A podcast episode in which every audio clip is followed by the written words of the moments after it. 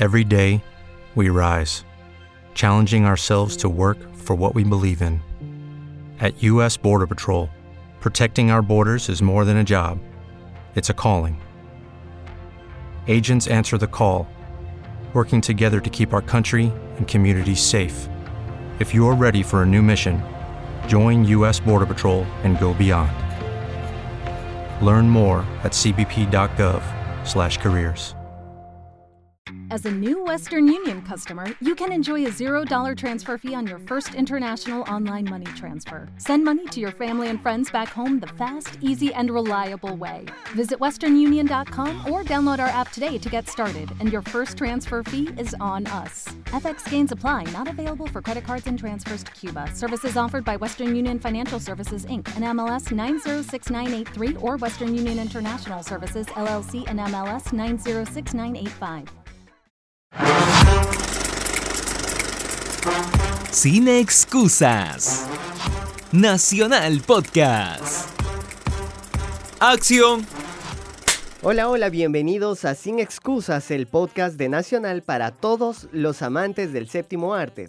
Soy Ray Landeo Carranza y antes de comenzar con esta entrega quiero proponerles una operación matemática, ¿de acuerdo?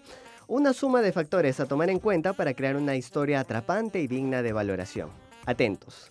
Escojamos en primera instancia un sentimiento, cualquiera. Yo en este caso voy a escoger la confusión. Luego le agregamos un detonante, algo que nos lleva a preguntarnos si debemos seguir un determinado camino. Puede ser, ¿por qué no una oreja cercenada que encuentras en un campo? Y por último, agreguemos algo muy clave, una canción que transmita más allá de un estado de ánimo, un ambiente, un lugar, un recuerdo. Y yo voy a escoger Blue Velvet. Hoy en Sin Excusas hablaremos de Terciopelo Azul de 1986 dirigida por el norteamericano David Lynch. Y para esto tengo como invitado a Nicolás Carrasco, él es productor y distribuidor de películas. Nicolás, gracias por estar aquí en Sin Excusas. Gracias Rey por invitarme, eh, yo estoy muy contento de poder estar aquí hoy día. Genial. Antes de adentrarnos en esta película, yo quería hacer un paréntesis y te lo comentaba cuando tuve la posibilidad de, de recepcionarte aquí en Radio Nacional. Y es que cuando me hablaste de Terciopelo Azul, yo no había visto esta película, pero me mencionaste el director David Lynch y yo la asocié directamente a Los Highway.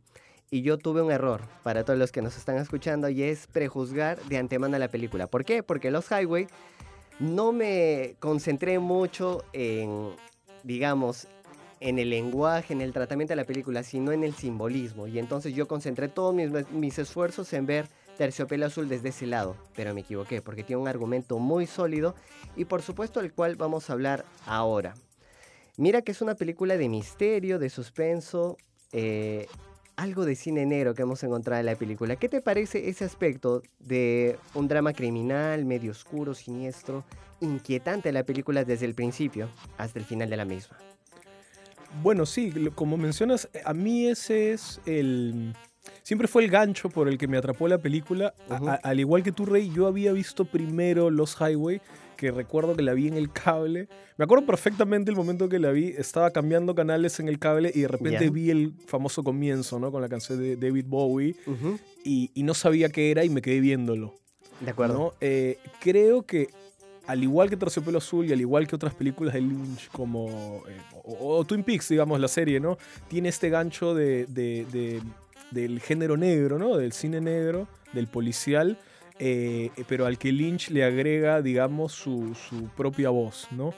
Entonces, eh, esto por el lado de Carretera Perdida que vi primero. Cuando yo estuve en la universidad, en la católica, no sé si todavía esto existe, pero en la católica uno podía sacar DVDs y los veías en unos pequeños televisores que tenían ahí en la biblioteca. Y recuerdo que quería ver Terciopelo Azul, que no la había visto, era además una película que en el cable no daban, que es digamos, donde empieza mi cinefilia temprana, que es viendo películas en, la tele sin poder escogerlas. Claro. Entonces, eh, recuerdo ese día, ¿no? Que pongo Terciopelo Azul y la empiezo a ver. Y para mí fue una revelación, digamos, porque como has mencionado, y esto obviamente yo lo he ido aprendiendo después, ¿no? Es este. Lynch, luego del enorme fracaso de crítica y de público de su versión de Duna, em, le dan la oportunidad de hacer algo más que no sea tan caro. Entonces es muy gracioso porque Lynch tenía escrito ya el guion de Terciopelo Azul, siendo los policiales, o el policial en general, un género barato y sencillo de hacer.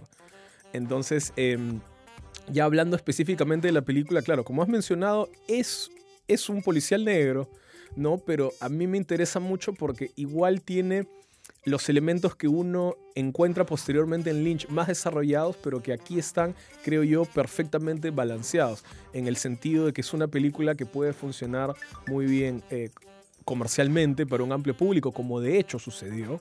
Terciopelo Azul además tiene nominaciones al Oscar y un montón de cosas que luego Lynch no vuelve a tener, ¿no? Pero Lynch luego gana a Cannes con Wild at Heart y qué sé yo, pero Terciopelo Azul e-, es un gran éxito.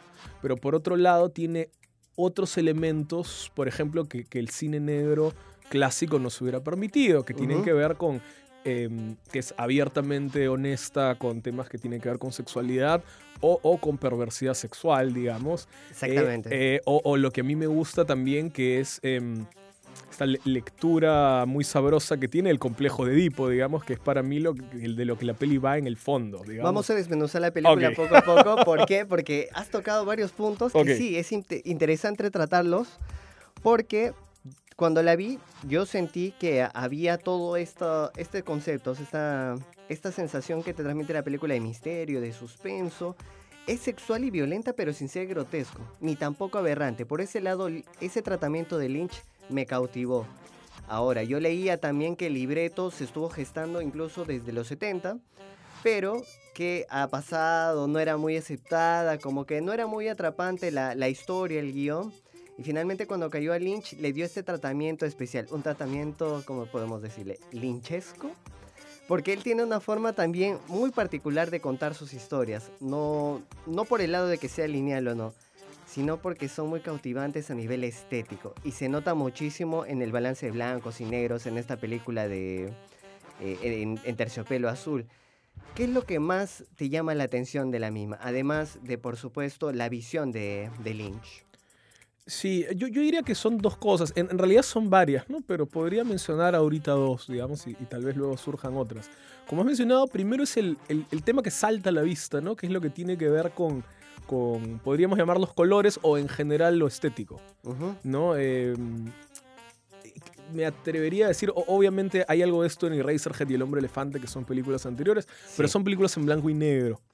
Eh, Duna, si bien es una película a colores, todavía no hay lo, linchesco que, que mencionas. ¿no? Eh, eso, digamos, es una superproducción que, como uno podría deducir, está intentando competir con, con la Guerra de las Galaxias, digamos al igual que muchas otras producciones que se intentaron hacer en los 80s. Entonces, ¿qué, sucede con Terciopelo Azul? Que es donde Lynch, siento yo, empieza a desarrollar su estilo más de género, digamos, que está, como hemos mencionado, ligado al policial, porque luego lo sigue desarrollando en, Twin Peaks y en Corazón Salvaje y en Los Highway y en otras películas, que es básicamente su interpretación personal del, del policial, digamos, que, es, volviendo al, tema estético, digamos, eh, es colorido. Es como que Lynch estuviera mezclando el policial con, el melodrama clásico también. Em, de, una, de una forma también irónica em, y, muy fiel a, los 80, digamos, porque Lynch está trabajando desde ahí, que, podríamos llamar postmoderna. E, es una relectura, es una lectura del policial desde su óptica y que tiene que ver también eh, con lo no realista, de alguna forma, ¿no? De lo cual el, inicio de la película es muy famoso, ¿no? Es la, la, música, ¿no? De, me parece que es Bobby Darin, si la memoria no me falla, ¿no? Es esta música de los 50, porque esto es muy curioso, en realidad la película está ambientada en los 80, pero todo remite a los años 50 o a los 60 pre-asesinato de Kennedy, digamos, lo que normalmente llamamos el, el sueño americano, ¿no? Remite a esto eh, porque de alguna manera el pueblo en el que transcurre se ha quedado en esa época, ¿no? Se ha quedado en la época eh, pre-Vietnam, pre-asesinato de Kennedy, digamos, que es la época que a lo que los, gringos han vuelto una y otra vez, digamos, ¿no? En American Graffiti y este tipo de cosas. Veía en las críticas, o bueno, en los análisis que hacen de esta película, que efectivamente se concentra en una localidad, maderera. Ese es su gran fuerte de esta, de esta, pequeña, de esta pequeña ciudad.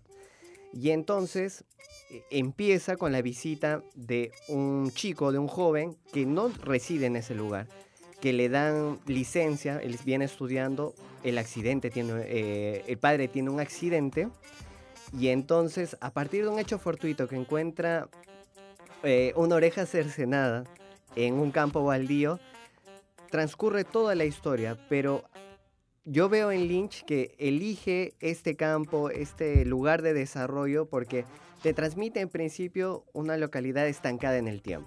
Es un pueblo pujante, por así decirlo.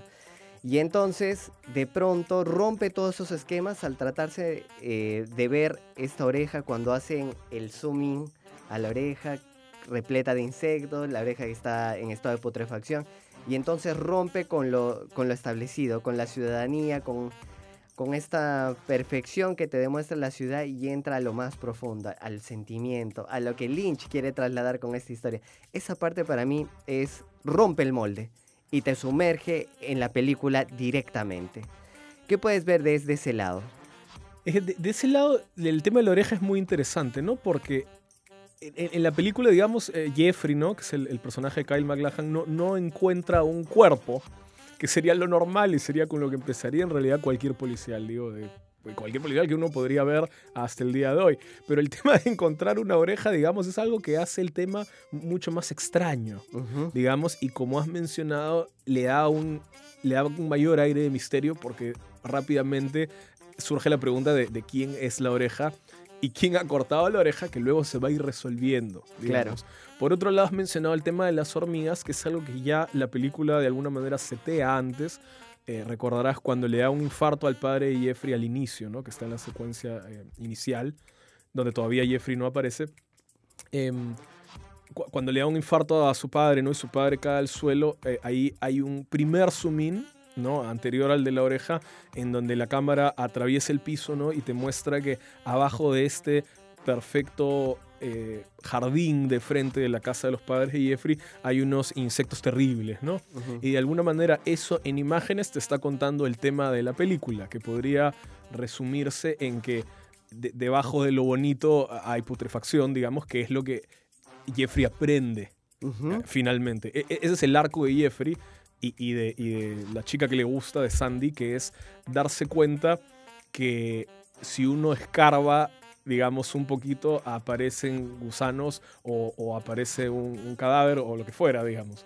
E, ese es un poco el arco que tienen esos personajes, pero de, en realidad de muchos temas que creo que pueden surgir de ver la película. Muy sutil lo que hace Lynch. Es cierto, esa parte, hay una metáfora, metáforas incontables dentro de la película respecto a los insectos, pero ese primer acercamiento hacia el jardín perfecto, hacia una ciudad próspera, ingresar a las profundidades donde están los insectos, y no cualquier insecto, son insectos negros, creo que son como cucarachas, como escarabajos negros te hace pensar hay algo más, que tranquilamente, solo escarbando, solo ingresando un poco más en el interior de las historias, tan solo con la duda, con las incógnitas que esto puede desatar, se descubren historias fascinantes.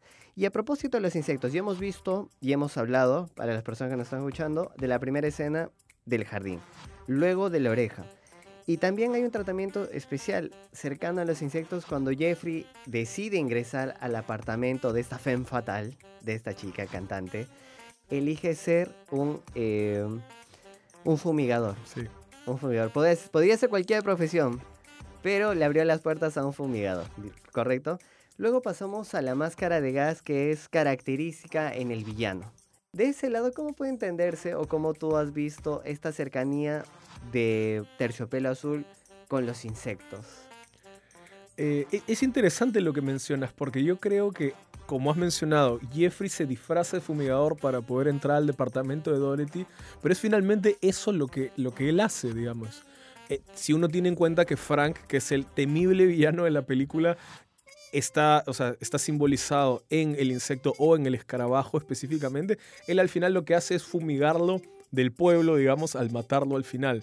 Y esto está además em, subrayado al final cuando él y, su madre y, Sandy ven a este pájaro comiéndose un escarabajo al final, que es también lo que sucede en la película, que es que el, el, bien eh, triunfa sobre el mal, ¿no? En este caso, ¿no? Es este, el, el, pájaro eh, se come el escarabajo, que es un pájaro que es un petirrojo. Claro, que es un petirrojo que Sandy ya mencionado al inicio como parte de su sueño, digamos. En la película el petirrojo está simbolizado como el bien, digamos. Claro, ella mencionaba en, eh, en este sueño extraño que había tenido de que la felicidad llegaba cuando una, una gran cantidad reunida de petirrojos traían esa alegría. Y entonces ese simbolismo al final, que no queda muy claro si es un final abierto o no, si da por concluida la historia, porque para mí, o sea, como que hay mucho más que ver. No queda ahí.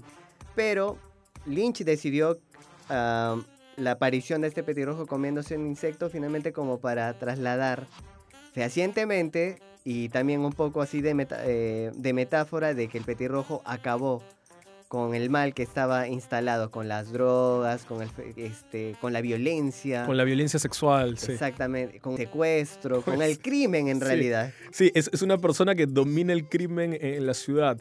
Igual creo eh, que es, como mencionas, creo, creo que es un poco lo que estaba sugiriendo, el final es irónico, digamos, porque si bien Jeffrey al matar a Frank extermina el mal del pueblo, digamos, de alguna manera. Porque como ha mencionado, Frank tiene el monopolio de la muerte, de la, del, del tráfico de drogas, del secuestro, de la tortura, ¿no? Em, y de secuestrar niños y un sinfín de cosas terribles. En realidad, la película no, no va tanto de él, diría yo, sino de como he hablado del, del, arco de Jeffrey, porque algo que también Jeffrey descubre en la película y que para mí le hace brillante, en realidad es que él no está muy lejano de eso porque él también tiene un poco de perverso sexual, en realidad, y ese es también un poco el... Es, eh, tiene que ver con, con, su arco, tiene que ver con lo que él descubre sobre sí mismo en la película, ¿no? Em, eh, hemos mencionado, por ejemplo, hace un momento de que el detonante de la película, la película empieza cuando al papá de Jeffrey le da un infarto regando el jardín y por lo tanto él desaparece como de la ecuación, digamos, desaparece de la historia y Jeffrey tiene que volver un poco a, hacerse cargo de, la ferretería, como recordarán. Eso es, del negocio. Del negocio, eso es parte de la trama no importante de la película, eso es lo que sería un detonante. ¿no? Jeffrey tiene que volver a hacerse cargo del negocio familiar, que es una ferretería donde trabajan unos amigos del papá muy graciosos y que le ha conocido toda su vida, pero eh, para mí lo importante es que él eh, mencionaba al inicio ¿no? que la película es una lectura de ficción, digamos, de cine de género del complejo de Edipo, porque de alguna forma, al desaparecer su papá, él encuentra un padre postizo, digamos, en, en Frank, eh, que es de alguna manera el, subconsciente, ¿no? O el inconsciente, porque es el tipo de cosas que nadie nunca quiere hacer, pero que igual a veces uno piensa, ¿no? Que es el, poder vivir eh, sin ningún control, digamos, sin, como si no existieran las leyes, ¿no? con libre albedrío. Con libre albedrío, ¿no? Para cometer cualquier tipo de maldades. Y él, no estoy diciendo que lo haga, pero digamos, eh, para mí el personaje de Dorothy también vendría a ser como su madre postiza. Y, si nos queremos poner bien edípicos, pues ¿qué cosa hace Jeffrey? Pues tiene relaciones con su madre postiza y mata a su padre postizo. Eso, es lo, eso es lo que sucede en la película. Tranquilamente se, asemeja bastante a, Edipo, a Edipo Rey. La historia, sobre todo eh, esa cercanía del vínculo eh, amoroso, sexual con la madre y esta irónica forma de cómo a la larga, durante los transcursos de la película, va a acabar con Frank, que vendría a representar el padre. Ahí han surgido muchas cuestiones. Sobre el tema de la película es muy curioso porque es definitivamente una película polémica, digamos. Em, yo, he mencionado ¿no? que fue un gran éxito de público, pero también famosamente a, críticos norteamericanos famosos como Roger Ebert, por ejemplo, la película no les gustó. De hecho, hasta el día que se murió, a Roger Ebert siempre lo han molestado porque no le gustaba Terciopelo Azul. Em, aunque creo que luego, luego se, retractó. Pero aquí en, Lima, por ejemplo, yo no había nacido, pero si, si mal no recuerdo, la película se vio en, cines pornos, digamos, a pesar de que no es una película porno. Ahora, este dato habría que confirmarlo, pero esto es algo que alguna vez yo he escuchado. Eh, lo cual también le dio a la película, por lo menos aquí en Lima, cierta reputación como prohibida, eh, a pesar de que en realidad es, eh, digo, cualquier serie ahora sería mucho más violenta o, picante que, que, Terciopelo Azul. Em, luego, sobre, sobre el lado de la música es bien interesante, ¿no? Porque yo creo em, que la película hace un uso muy interesante de canciones ya existentes, ¿no? Por ejemplo, de la canción Blue Velvet misma, que es la que canta Dorothy en, el cabaret donde trabaja, Em, porque esto está em, directamente relacionado también con la ropa que ella usa en su casa, que es una bata de terciopelo azul, digamos, y que es también un símbolo del fetiche que tiene eh, Frank sobre ella, de alguna manera, porque en la primera escena que aparece Frank, que está Jeffrey espiando desde dentro del armario, del closet, em, esta es la ropa que ella viste, pero también es un poco lo que le despierta a él como, vamos a llamar, sus deseos más, eh, vamos a llamar prohibidos, porque como la película plantea desde un inicio, él es un perverso eh, sexual. ¿no? Eh, y, y el terciopelo azul está directamente ligado a eso. Por más de que el, el sentido, y esto es lo interesante, de la canción original no tenga nada que ver con eso, en realidad sino tiene que ver con ideas románticas. ¿no? Eh, voy, a, voy a traducirlo, ¿no? Dice este, es el terciopelo azul que es más, más azul que sus ojos, es más azul que el cielo en la noche y este tipo de cosas. Son ideas poéticas, digamos. Y la película hace eso también, y es algo que me parece incluso más interesante, con la canción de Roy Orbison, ¿no? Que se llama In Dreams. Que también es una canción mu- muy bonita sobre sobre el enamoramiento, ¿no? Dice, eh, por ejemplo, también lo voy a traducir, ¿no? Dice, en los sueños eh, pienso contigo, ¿no? En los sueños estoy contigo, camino contigo y esto. Pero hay un momento, ¿no? Eh, hacia el clímax de la película, ¿no? Hacia el, hacia, eh, Hacia el desenlace. hacia el desenlace, ¿no? En donde Frank le canta esta canción a Jeffrey y le recita la letra, pero es absolutamente perversa, porque le dice, en los sueños caminas conmigo y en, en los sueños eres mío, le dice. Porque, y es muy interesante, porque está usando la canción para amenazarlo, Exactamente. en realidad. Y eso para mí define todo Lynch, porque es un poco como la amenaza de, de muerte violenta o de cosas terribles en el lugar más bonito, digamos, que es también su visión sobre su propio país, de alguna forma. Una imagen que, la, que es vista desde Lynch desde otra perspectiva. Una perspectiva que quizás no cualquiera se atreva a escoger. Nicolás, háblame de tus proyectos personales. ¿Dónde podemos encontrar tu trabajo? Eh, bueno, eh, no sé bien dónde pueda encontrar mi trabajo. Ah, no, sí, lo voy a decir. Yo produje eh, un documental sobre la banda de cumbia Los Mirlos, eh, que se llama La Danza de los Mirlos, que le dirigió Álvaro Luque, y se va a ver eh, a, a la primera semana de noviembre se- o finales de este mes, se va a ver en la Semana del Cine de la Universidad de Lima. Es un lugar donde pueden ver algo que yo he podido producir. Eh, y la película, no sé si nos van a escuchar desde Argentina, pero se va a ver en el Festival de Mar del Plata en dos semanas también. Perfecto. Eh, y eso creo que es lo más inmediato en lo que he trabajado que se puede ver. Y en las redes sociales, ¿cómo podemos encontrarte? Eh, me pueden encontrar con mi nombre que es Nicolás Carrasco. Fantástico. Si eres de esas personas que les interesa muchísimo los misterios de la vida, déjame decirte que quizás seas el candidato ideal para adentrarte en mundos extraños como lo ha hecho y creado David Lynch. Ha sido fascinante esta entrega Sin Excusas, el podcast de Nacional para todos los amantes del cine. Soy Raylandeo Carranza y les recuerdo que pueden encontrar las noticias más importantes del plano local e internacional en www.radionacional.com.p. Además, si quieren escuchar en tiempo real lo último en información, hagan clic en la pestaña Radio en Vivo para estar en sintonía de Nacional. Y corte. Sin excusas. Nacional Podcast.